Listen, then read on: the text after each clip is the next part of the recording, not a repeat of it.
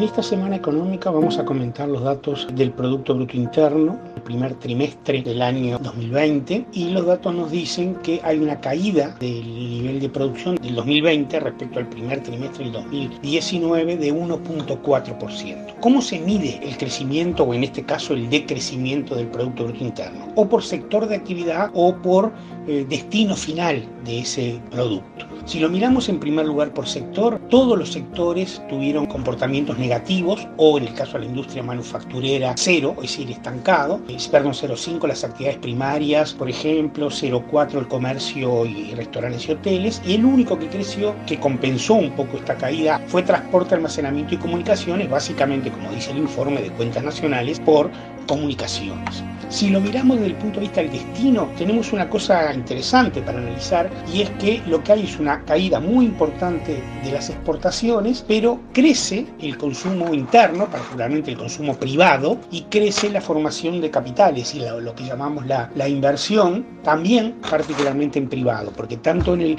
consumo como en la inversión el público o, o está estancado o cae. ¿Esto qué nos ¿Qué nos quiere decir? De no haber habido un empuje sobre todo el consumo de las familias o de ciertos niveles de inversión privada, el efecto de la caída hubiera sido mayor. Porque caen las exportaciones de bienes, sobre todo lácteos y carne, no así arroz y celulosa que aumentan, caen las exportaciones de servicios, básicamente el turismo receptivo y los turismos que vienen, que si bien en enero y febrero crecieron, la caída en marzo más que compensó el crecimiento en enero y febrero, y por lo tanto eso ha hecho que la demanda externa caiga y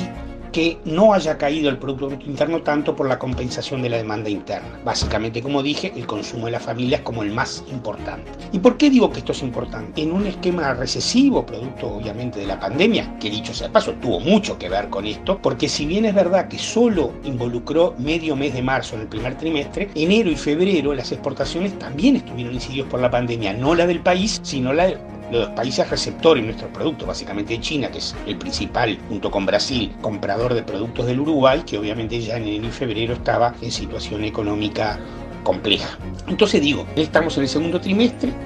probable que todavía las exportaciones no adquieran el dinamismo y una fuente de reversión es con el consumo interno. Sin embargo, las medidas que se toman es de reducción del nivel salarial a partir de una disparada inflacionaria, de reducción de los niveles de jubilaciones a partir de una disparada inflacionaria, de reducción del mercado interno de las pequeñas y medianas empresas, sin compensación por el lado de los ingresos que, por ejemplo, podrían tener los informales que pierden su posibilidad de trabajo y podrían tener un ingreso adicional y gastarlo en el mercado interno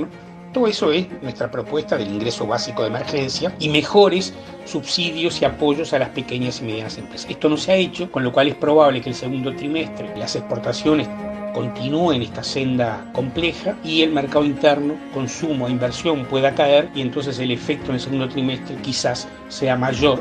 que este del primer trimestre. Por eso las cifras nos preocupan, pero sobre todo nos preocupan que los factores que pueden contrarrestar ese efecto en el segundo y tercer trimestre del año no solo no se han puesto en marcha, sino que se han puesto en marcha medidas salariales y de ingresos contrarias que van a profundizar o van a eh, afectar este proceso recesivo del primer trimestre.